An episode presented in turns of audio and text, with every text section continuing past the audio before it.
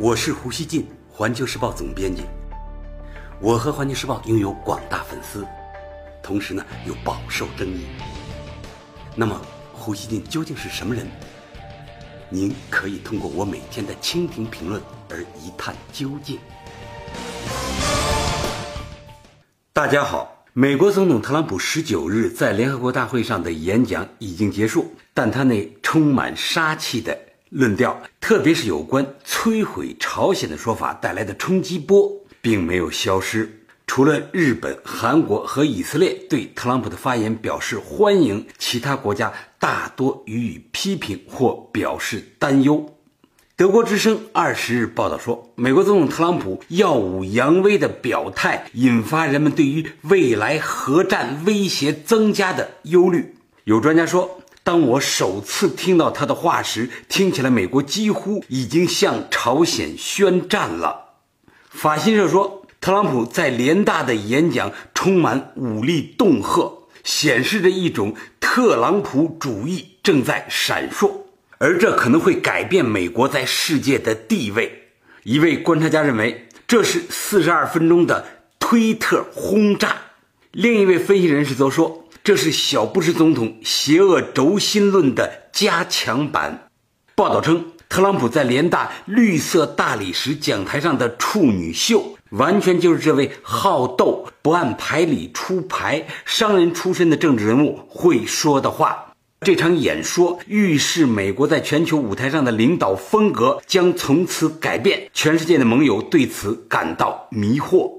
韩国京乡新闻评价特朗普的演讲是史上最差的联大演讲。报道称，整篇演讲充斥着对朝鲜和伊朗的强硬言论，以及为美国优先主义强词夺理的辩解。特朗普演讲时，联合国大会气氛冷淡。特朗普的演讲总共四十一分钟，期间受到的鼓掌仅有六次。特别是特朗普演讲期间，联合国秘书长古特雷斯神情忧郁，一脸严肃。特朗普演说后，媒体恶评如潮，有媒体甚至将特朗普形容为比起美国总统更像流氓头子。这话说的很不客气啊，也很恶毒啊，说的。英国广播公司报道说。在特朗普讲到要完全摧毁朝鲜时，下面有一名听众用他的右手捂住了脸，会场充满了大声的议论和惊骇的私语。德国《明镜周刊》二十日说，特朗普打破了联合国的传统和禁忌，而且特朗普就是特朗普，他对来自世界各地的领袖的发言不感兴趣，他自己演讲后马上离开了联合国。即使在美国国内，摧毁朝鲜论得到的也不是一片赞扬声。美国有线电视新闻网报道，一些人认为特朗普的言论是一个明显的威慑信号，但其他人则认为这会加重混乱。特朗普现在处于风险之中，如果他不能履行诺言，那么他就面临示弱的风险。除了媒体上的广泛差评，特朗普的首次联合国演讲也遭到多国领导人和官员的批评。伊朗外交部长说，特朗普愚昧的仇恨演讲属于中世纪，不属于联合国。瑞典外交部长说，这是在错误的时间向错误的听众发表的一篇错误的演讲。奥地利新闻报二十日引用奥地利联邦总统的话说，这是对。欧盟的一场挑战。特朗普粗暴的讲话令人失望。奥地利外交部长也批评美国对朝鲜核危机的说法。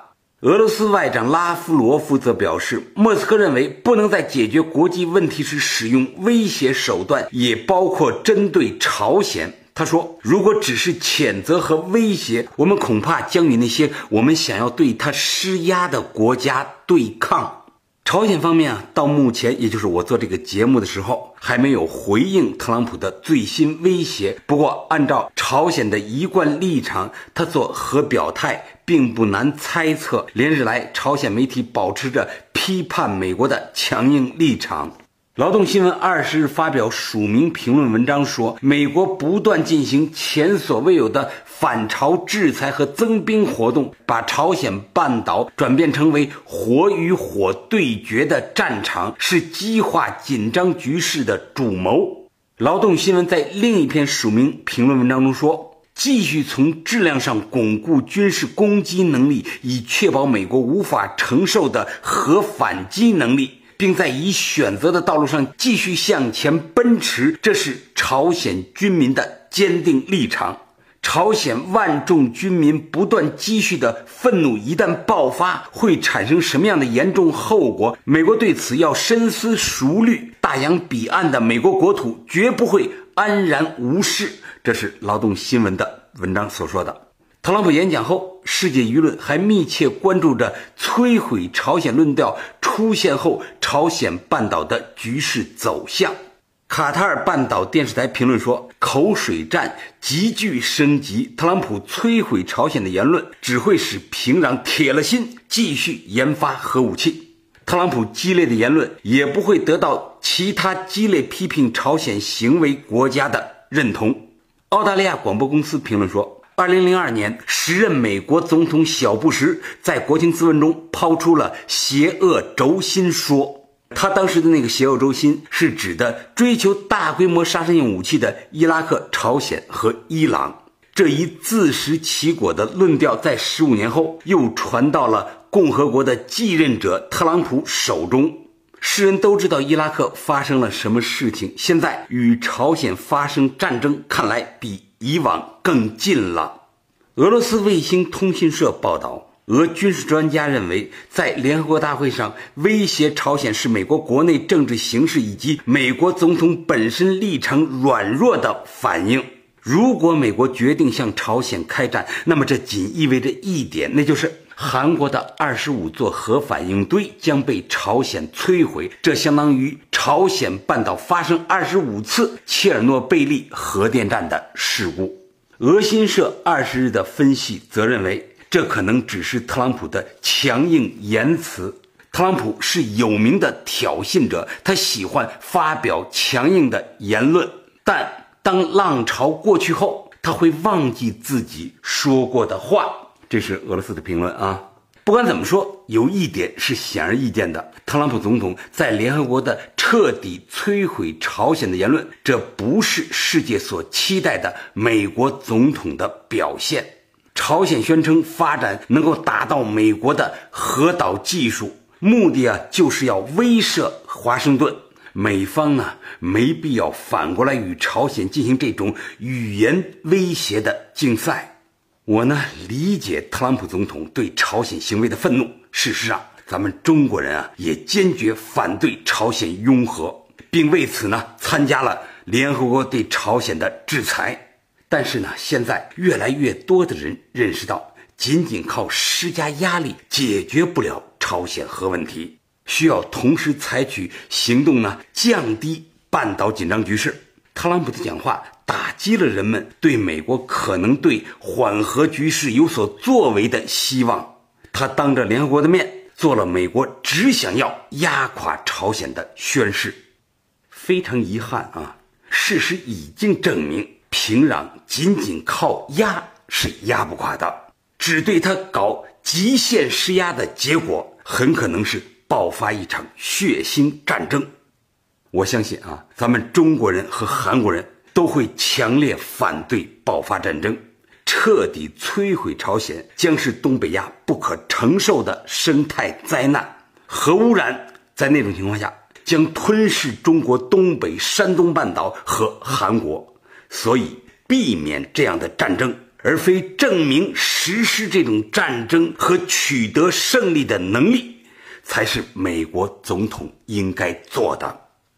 朝鲜呢，它不是大海中的一座孤岛，在东北亚，它相当于密集居民区内的一座房屋。美国远隔大洋，与中朝这些邻居对那座房屋被用一场战争彻底摧毁的感受，自然是不一样的。不过，华盛顿如果理解不了朝鲜邻居希望和平解决朝核问题的愿望，那就是严重的战略自私。中国人呢，希望朝鲜核问题软着陆。我认为这种愿望是神圣的，它比从遥远的华盛顿和世界任何天涯海角发出灭了他的吼声，都更加理直气壮。如果美朝最终爆发导致大规模核污染的战争，那么平壤和华盛顿都是对中国东北和山东半岛民众以及韩国民众的犯罪。我想说啊，和平是最高的道义。通过血腥的战争来消除潜在安全威胁，这种逻辑在二十一世纪不能不说是疯狂的。美国可能会有消灭朝鲜的能力，但与使用这种能力相比，通过不使用这种能力的方式解决朝核问题才是真正的胜利。敢对朝鲜来狠的，敢于对他使用核武器。这并不需要智慧。既然美国坚持要领导世界，那么华盛顿，我认为就有义务以最符合全人类利益的方式解决朝核这样的难题，而不是仅仅对他施压。实在不行，就彻底摧毁它，不惜呢让朝鲜周边国家承受这一过程的巨大痛苦。这样做不应该，我认为。朝美尖锐对立、相互威胁，激烈到如今活着的人们几乎都没见过的程度。而美国对朝军事优势是压倒性的。如果现在连华盛顿都很担心美国的安全，那么朝鲜的不安全感会不会比美国人的更严重呢？如果美国总统冷静不下来，朝鲜最高领导人金正恩有可能自我克制吗？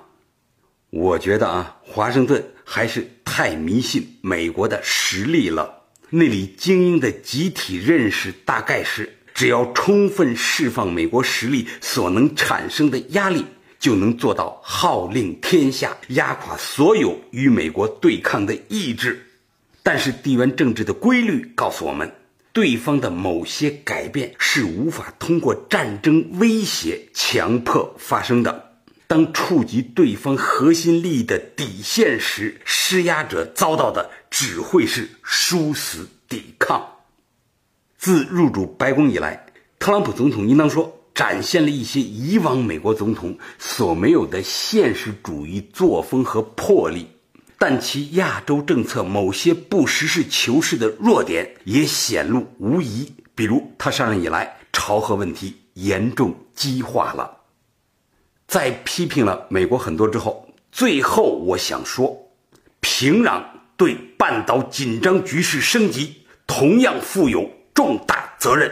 平壤指望以加快核岛试验突破僵局的想法，完全是幻想。世界不会允许朝鲜成为合法的拥核国家，这座大山，朝鲜注定它翻不过去。感谢收听今天的胡言不乱语，咱们下期见。